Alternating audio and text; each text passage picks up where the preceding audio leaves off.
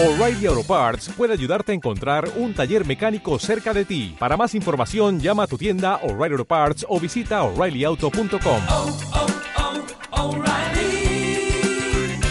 oh, Parts. En línea está Gustavo Lázari. Es economista, es empresario y quiero hablar de la economía de todos los días eh, y de las medidas que implementó el Banco Central que según Scioli van a favorecer la inversión en la Argentina. Es el momento de invertir en el país, dijo el ministro de Desarrollo Productivo. ¿Qué tal, mm, Lacha? ¿Cómo va? Buen día. Eduardo Bataille te saluda. ¿Qué tal, Edu? Gracias por llamar, ¿eh? Eh, no, gracias a vos porque sé que eh, hiciste un tiempito para atendernos. Eh, contame, digo, cu- ¿cuál es la agenda del que tiene una pequeña y mediana empresa hoy por hoy en la Argentina? Mirá, claramente no es una agenda de, de recordatorio de nadie que haya fallecido hace 12 mundiales. A ver si, vemos dónde, por dónde está la política y por dónde estamos nosotros. O sea, con todo el recuerdo que nos pueden dar nuestros seres queridos, lo que quieras, ningún tipo en Argentina se está acordando de quién falleció cuando Kempes apenas debutaba. A ver si, si nos ponemos, o los jugadores que jugaron en el Mundial 74 hoy tienen 70 años. Eh, Estamos locos, ¿no? Eh, mira, el Banco Central tiró medidas que ralentizan la importación. Eh, si no tenemos producto importado, no podemos trabajar.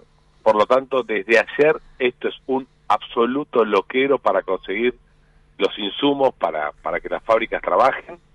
Esto es desde un envoltorio a un aditivo, a un ingrediente, a una parte de una máquina, a, una, a, un, a un instrumento de precisión ¿Te toca a vos A en tu rubro?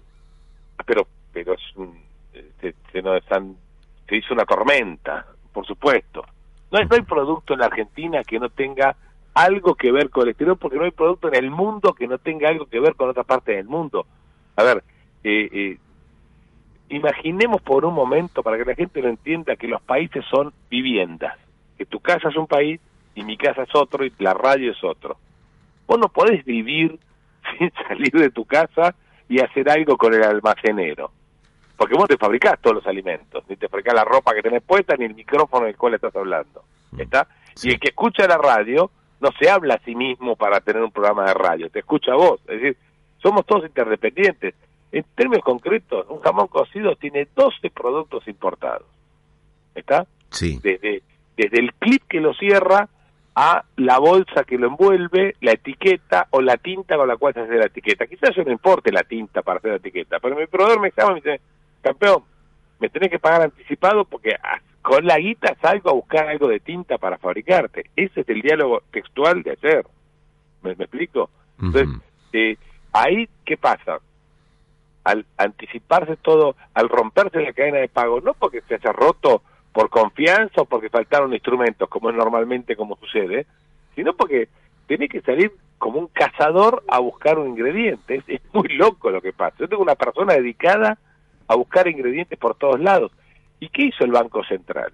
No solo limita las cantidades, sino que ya desde hace desde bastante, desde antes de este cepo, o sea, este cepo es un, un refuerzo del cepo anterior, y prohíbe nuevos jugadores. ¿Ok? Porque si vos hoy te querés poner una importadora de ingredientes para la industria láctea o para la industria farmacéutica, para lo que sea, Mm. terminaste de estudiar comercio exterior, te abrís con un amigo un emprendimiento, eh, conseguís un mini capital, y el tipo te- el Banco Central te dice, no, vos no importaste nada en mil- en 2020, no importaste nada en el 2021, por lo tanto no tenés ningún cupo. ¿ok? Con lo cual, la actividad queda concentrada en los que están. El gobierno tanto que se queja de la concentración, los grupos concentrados, genera concentración. Y acá generó algo más grave. Al decir a las empresas, muchachos, yo por 180 días no le doy dólares. Te lo da el proveedor bien y no conseguilos, bueno, ok. Si te lo da el proveedor, el proveedor te los puede dar a vos, te puede dar 180, 2 años, 25 años, lo que quieras. Porque te conoce a vos Pero no le tiene confianza al tipo que está en el medio de que en 180 días no, no, no le tire otra medida. Pero los tipos te los proveedores de afuera te dicen, macho, yo con vos voy a la luna, pero no estoy seguro que vos deposites los pesos en el Banco Central, eso no va a haber duda. Pero que el Banco Central después me lo gire. Ahora, Lacha, digo, cualquier medida transitoria sabemos lo que implica en Argentina, ¿no? Si llegara eh, a funcionar mal, eh, inmediatamente se va a corregir el rumbo y se irá en otro sentido. Si sale bien a los 180 días, ¿qué te hace pensar que no se va a establecer una prórroga? Y por otra parte, eh, la diputada Victoria Tolosa Paz, eh, yo no sé si se trata de interpretaciones o no, pero te escucho a vos y parece que están hablando de países distintos, ¿no? Porque dice, no hay prohibición de importaciones, sino lo que hay es una medida para beneficiar a más de 20.000 pymes y cuidar el dólar oficial. Mira, eh, sí, eh, bueno, está bien. Mira, yo te comento algo. Eh, ayer el presidente del Banco Central, que el presidente del Banco Central en cualquier país, fundamentalmente en un país en crisis, es como el jefe médico cuando vos tenés un pariente internado. Es el tipo que más templanza debe tener, el que tiene que dar la palabra justa, mejor que no hable si no tiene nada inteligente para decir. ¿Me explico? Porque yo todo lo que genera es incertidumbre. Entonces, eh, ayer dijo una barbaridad y, y ahí me asustó. Dije, este tipo o no entienden nada o nos chamullan porque no les queda otra, ¿no? Eh, ¿Y qué dijo? Esto y, y- y arrancó igual que Tolosa Paz. Esto no es una medida que restringe importaciones, sino que restringe los pagos. A ver, los que estamos en el comercio, pero no que no tiene que tener una pyme ni ser un empresario, Edu. Cuando vas a comprar facturas y le pedís tres vigilantes y dos medialunas y, y tres medialunas, te compras media docena de facturas para los muchachos de la radio, eh, que, que disculpame si desperté las papilas gustativas, no está mal, pero bueno, no es un buen ejemplo hasta ahora. Cuando vas a comprar media docena de facturas, la compra termina cuando pagás. Si no pagás, no hiciste la compra. ¿Ok? Totalmente. Entonces, no es solo que me des el permiso para para importar, que ya es una brutalidad, una barbaridad inconstitucional por donde lo mires. Lee la Constitución, tiene cuatro artículos que dicen que está prohibido eso. Cuatro, no uno, ni medio, ni un renglón. Cuatro artículos enteros. Eh, pero no solo eso, sino lo, eh, te prohíbe eh, pagarlo, con lo cual te está prohibiendo comprarlo. ¿Me explico? Porque no hay compra sin pago. Si no, todos seremos compradores. Entonces, mandame tres Mercedes que mira, uso uno para cada día de la semana. Es una tontería. Que un presidente de un Banco Central diga semejante burrada. A mí me dan dos, dos cuestiones. O no entiende nada, lo cual es. el Imagínate que tu médico no entiende nada. Es grave. O te está, o te está chamullando. ¿Y qué entonces crees que está- pasa? ¿Que no entiende o es chamullo? Yo creo dos cosas desde hace mucho tiempo en la política argentina. Hay un desprecio brutal por la actividad privada. Como la desprecian, la ignoran, como la ignoran, la revientan a impuestos, total creen que es de goma. ¿Ok? El otro día Guzmán dijo en AEA, yo estaba presente, señores, los impuestos en Argentina son bajos. Duplicalo entonces, campeón, animate. Me, me, explico, o sea, cuando vos decís que un tipo dice que los impuestos son bajos, listo, chao, no discutamos más, son dos planetas distintos.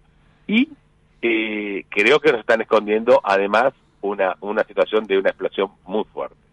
Y esto te lo corrobora que Cristina se reúna con Melconian. O sea, Eh, A ver, Es- esto es- por es tu experiencia, yo apelo a tu experiencia como empresario, como tipo que se levanta todos los días eh, para batallarle y demás. Eh, viviste situaciones quizá parecidas, quizás más graves o menos graves. ¿Esto termina en una brusca devaluación? Mirá, yo le debo facturas a tus muchachos y te tengo que decir que, que sí, ahora le debo un, un, un, un- ¿cómo se llama? Un protector gástrico. Sí. Eh, sí, sí, Argentina termina mal. Esto termina mal. Esto termina feo. Esto no, no, acá no está ni lo que dice Scioli, ni lo que dice Tolosa Paz, los respeto mucho. No, no, no, no es eso. Argentina está, a ver, el riesgo país y el dólar que tenés es porque el mercado ya sabe que gobierna Cristina. Y cuando gobierna Cristina, el dólar sube. Es así, está escrito, es un dato de la realidad, agarra toda la historia del gobierno de Cristina, todos los días el dólar era barato porque al día siguiente era subía. Es, míralo, te, miro, te pido mira la serie, es una cosa violenta. Eh, y la inconsistencia económica que hay, en en el sentido de la deuda, el gasto, la emisión, los vencimientos, eso se llama, cuando vos tenés todo de- de- desfasado, es como que Argentina tiene una mesa de 20 patas y ninguna tiene la misma altura, entonces un quilombo va para atrás, para adelante, viste, no la embocás nunca.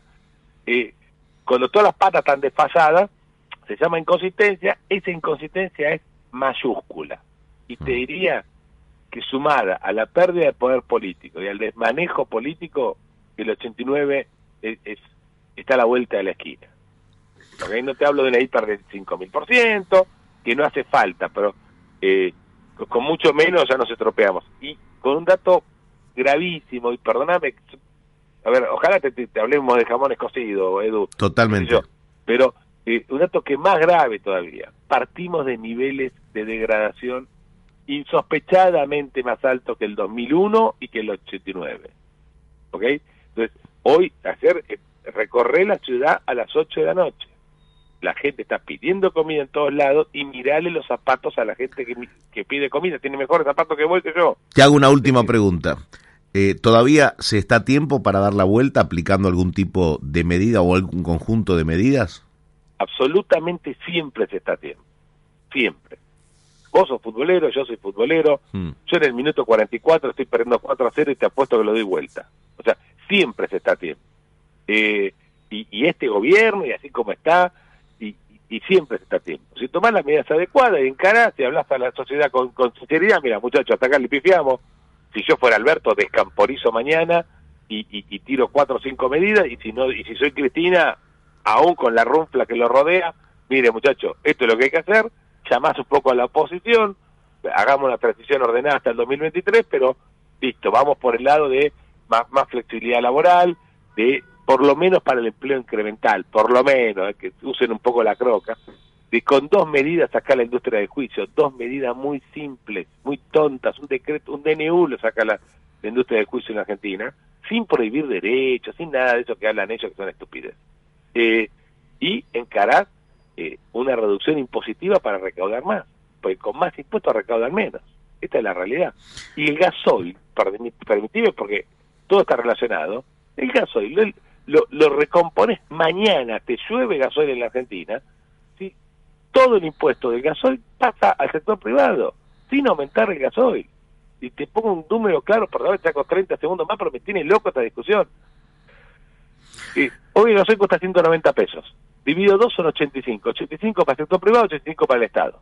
Mm. Si le da los 190 al al eh, al sector privado y el Estado cobra cero, y algún día debería cobrar cero, dejarse de joder, porque el gasoil se produce, lo produce el sector privado, no el Estado, e- equivale a un gasoil de 380, porque 380 dividido de 190. Y a 380 te puedo asegurar que aparece el gasoil. Ya lo ves. Vos ves que el Mm. gasoil blue cuesta 250, 280. Sí, hasta 300 lo, lo, lo han pagado en hasta ruta. 300. Entonces, hace una cosita simple. Por un año, dos, tres, no cobres el impuesto al combustible.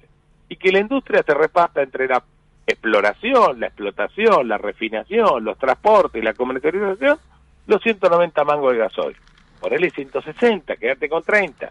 Pero no te quedes con la mitad del gasoil, muchacho, porque no hay forma de producirlo. Bueno, e- es una Argentina en la que desde hace ya un largo tiempo, no solamente en este gobierno, eh, todo producto sale el doble porque la mitad se la queda el Estado. es que metimos un socio en un tamaño que no entra. Esa, esa es nuestra realidad. Por eso la propuesta mía es simple, es compleja, pero Bien. simple a la vez. Muchachos, el Estado no puede costar el 50% de la economía. Tiene que costar el 20, el 30. Bajemos los impuestos y vas a ver que te va a aumentar tanto la base imponible, te va a aumentar tanto la producción, porque la gente está sedienta por producir, Mm. y yo lo veo en la cara de la gente, quiere laburar, hasta el más piquetero, recalcitrante quiere laburar, no es de verdad que no quiera laburar, eh, eh, y si hay cuatro o cinco vaguitos va a estar toda la vida, así que ni nos caletemos, eh, ese, ese aumento de la base imponible, te va a aumentar la recaudación. Lacha, me quedo con eso, que la Argentina está sedienta de, de producción, eh, que quiere producir, pero claro, tienen que estar dadas las condiciones, sin dudas. Te mando un fuerte abrazo y gracias por tu tiempo, nuevamente. Gracias, gracias a vos, eh, y le debo la, la a los muchachos. Chao. Hasta la próxima. Gustavo Lázari, empresario, economista, pasó por Millennium.